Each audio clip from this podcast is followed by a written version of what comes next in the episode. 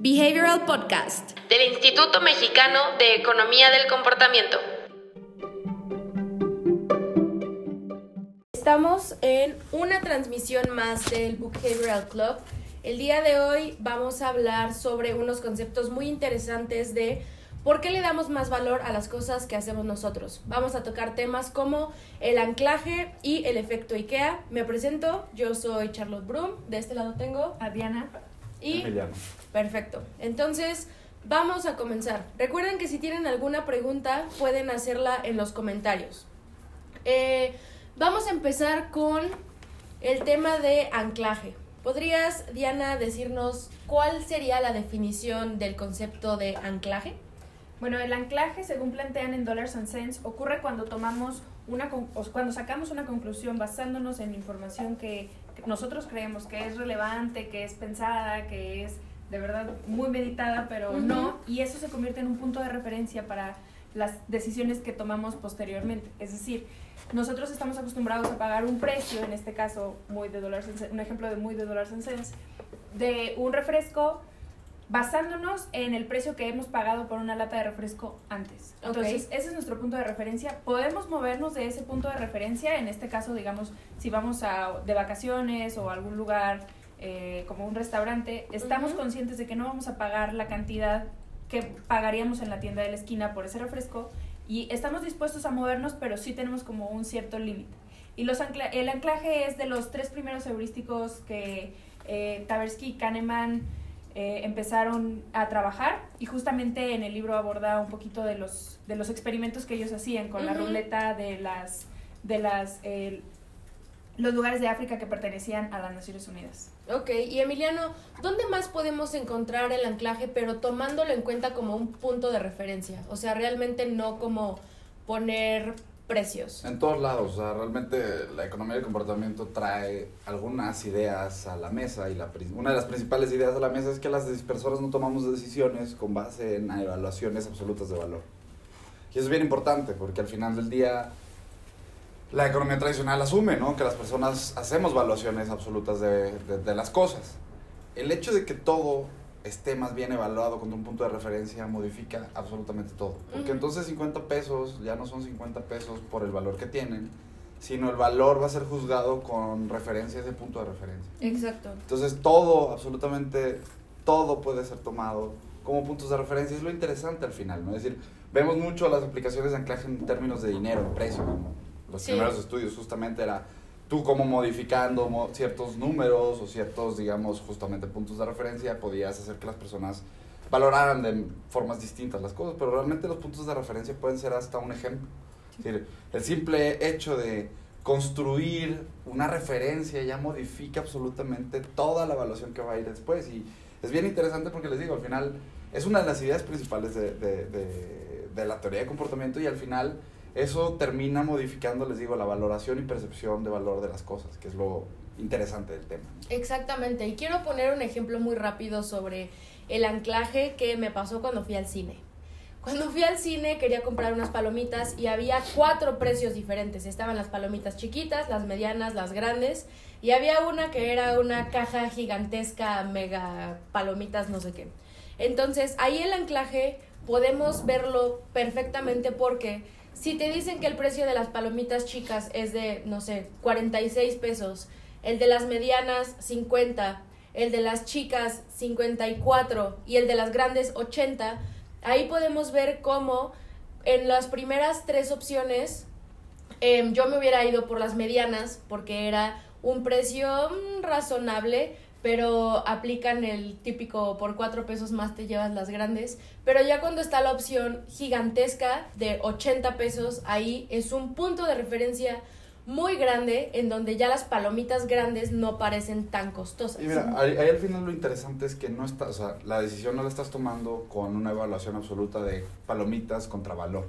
Lo estás haciendo y es, y es justamente el valor de los puntos de referencia en el momento en el que te ponen ese punto de referencia, tu valoración va en relación a ese punto de referencia, no en relación al valor del producto. Exacto. Y entonces al final del día, eso es justamente a donde, o como se aborda el tema de los puntos de referencia de Cano, es decir, la valoración que hacemos nosotros de lo del dinero que vamos a gastar, del dinero que vamos a ahorrar, de los montos en general, Ujú. tienen que considerar o tienen que estar, digamos, alineados al contexto, porque en el contexto es donde están esos puntos de referencia, ¿no? Ujú. Entonces, justo este concepto de los puntos de referencia es valiosísimo, ¿no? Y es algo que pueden extraer muy bien de este libro. Exactamente. Y también hablan sobre que cuando una marca es la primera en hacer un producto, ahí marcas un punto de referencia gigantesco, que es como cuando Steve Jobs sacó el iPad. Es un ejemplo buenísimo porque podrías contarnos un poco de este ejemplo, Diana. Bueno, cuando Steve Jobs estaba presentando el iPad, eh, como parte de su presentación dijo que muchas personas le habían aconsejado que pusieran el precio del iPad en 999 dólares.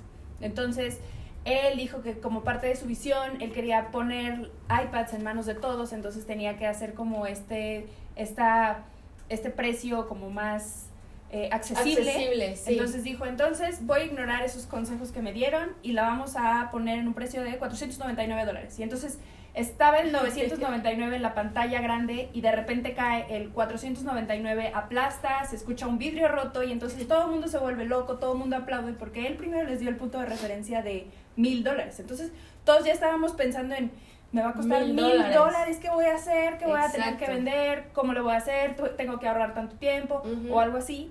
Y de repente es la mitad.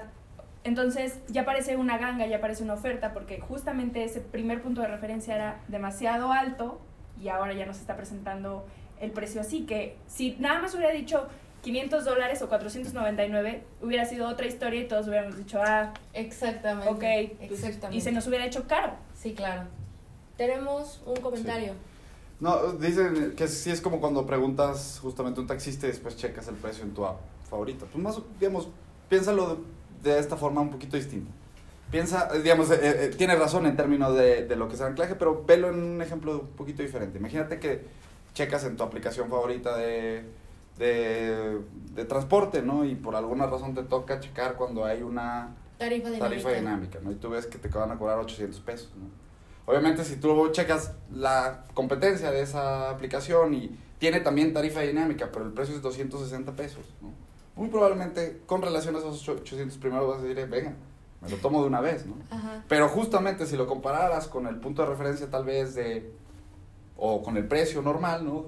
260 pesos sería algo que no estarías dispuesto a pagar.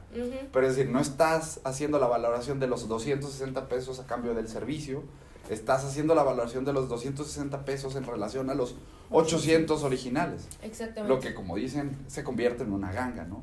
Pero el riesgo, y justamente a eso es, y eso es como lo aborda, digamos, Ariel y Chrysler aquí, ¿no? El riesgo del anclaje es que tendemos a tomar decisiones generadas por estas anclas que nosotros percibimos como valiosas o como gangas, Ujú. y que realmente en, el, en una escala absoluta pues no lo serían, ¿no? Entonces, lamentablemente no somos capaces de estar constantemente defendiéndonos de estos anclas, ¿no? Ujú.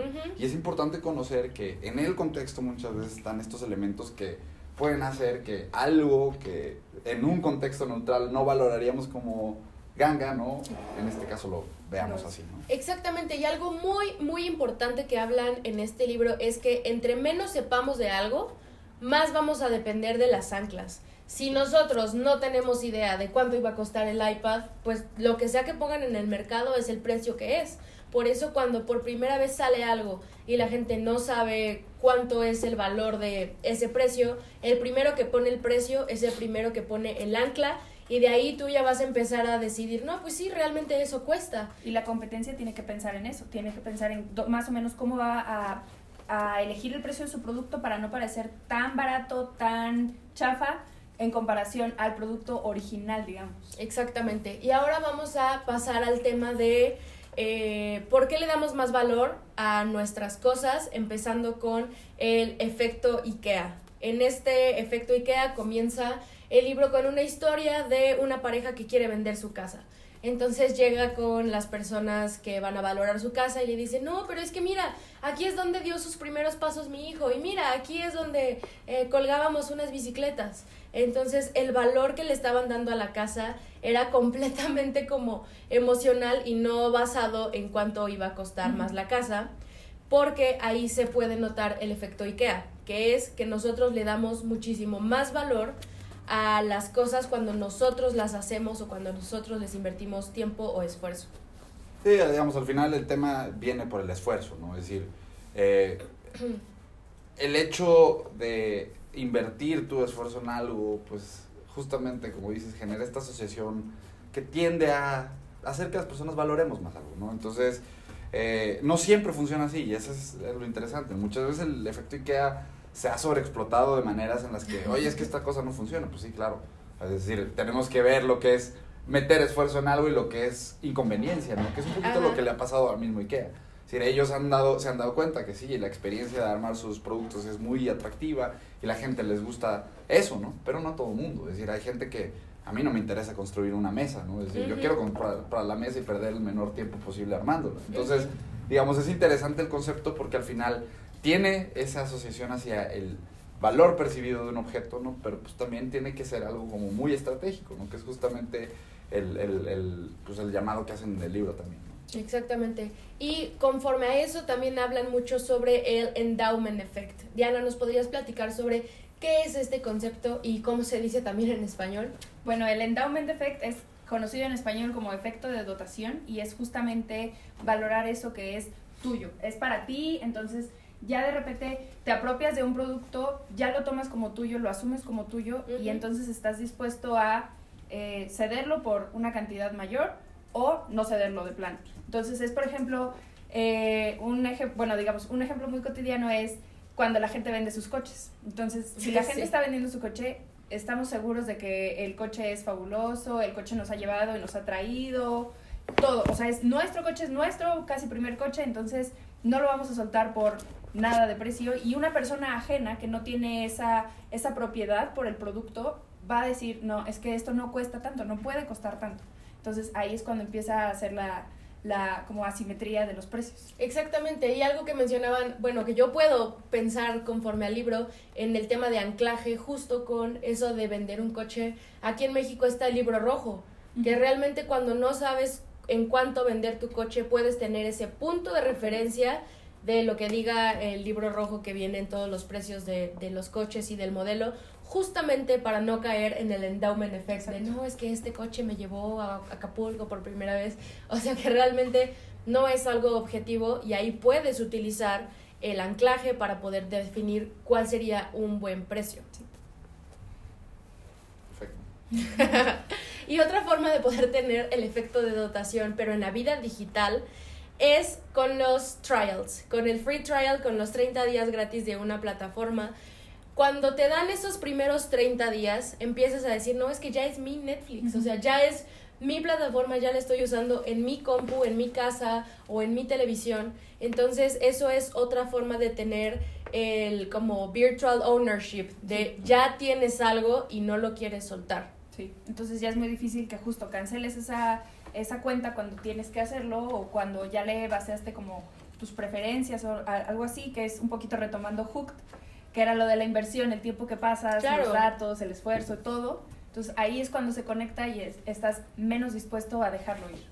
Exactamente. Ya después podemos en otros en vivos hablar sobre aversión a las pérdidas, porque ya va a ser un tema que puede estar muy, muy enlazado con el endowment effect, que también lo mencionan en el libro, pero eso va a ser en, la, en los siguientes capítulos. Diana tiene que platicarles unos descuentos de nuestro curso Behavioral Design. Bueno, el curso Behavioral Design intensivo que comienza en enero. Ahorita estamos en los últimos días para que se venza el Early Bird, el descuento de Early Bird. Y aparte, nosotros decidimos entrarle al buen fin con 15% de descuento en cualquier compra en su inscripción. Entonces recuerden que eh, este curso incluye servicio de coffee break y alimentos. Nos vamos a ir a comer, todos vamos a ir a comer al mismo lugar. Va a estar muy padre porque la verdad es que es una oportunidad de convivir muy, muy, muy rica porque también viene gente de otros países y te das cuenta de cómo lo están aplicando en otros países. Exactamente. Y el próximo libro que vamos a leer en el mes de diciembre es The Last Mile. The Last Mile es un libro muy potente, diría yo. Es un poquito caro, por eso les estamos avisando desde ahorita por si quieren Aprovechar el buen fin. un ofertón del buen fin, exactamente. Sí. Entonces, ¿podrías solamente platicarnos muy rápido sobre Es un este libro muy complejo, es denso, eh, pero es un buen libro. Al final del día tiene unos conceptos muy importantes, especialmente en la parte de diseño, ¿no? Es decir, eh, Dilip Soman es una persona que ha trabajado mucho en entender la parte estructural de las decisiones de las personas y justamente en este libro él vacía gran parte de su investigación y su trabajo. Es de los libros más difíciles, quizás es el más difícil que vamos a cubrir en el book club, pero es uno también de los más ricos. Entonces, pues como dicen, a pesar de que sea caro, Vale la pena. vale la pena poner las manos en esto. Exactamente. Pues muchas gracias por escucharnos en este capítulo número 3 de el libro Dollars and Cents de nuestro Behavioral Club. Por favor, recuerda suscribirte a nuestro canal de YouTube. Si te gustó escuchar esto en el podcast, por favor, compárteselo a la persona que se aferra a sus cosas porque son suyas y les da más valor porque son suyas. Muchas gracias por escucharnos el día de hoy y nos vemos el próximo viernes a las 10 de la mañana. Recuerden que si tienen preguntas pueden hacerlas en Instagram, en Twitter, en Facebook, en YouTube. Nosotros estamos muy contentos de poder platicar con ustedes. Hasta la próxima. Bye, bye, bye. Si quieres saber más sobre los libros y los temas que abordamos en el podcast, ingresa a nuestra página web ecomportamiento.org donde encontrarás libros, autores, blog y mucho más. Encuéntranos en LinkedIn, YouTube y Facebook como Instituto Mexicano de Economía del Comportamiento, en Instagram como imec.mx o en Twitter como eComportamiento. No te pierdas las transmisiones semanales todos los viernes a las 10 a.m. hora Ciudad de México.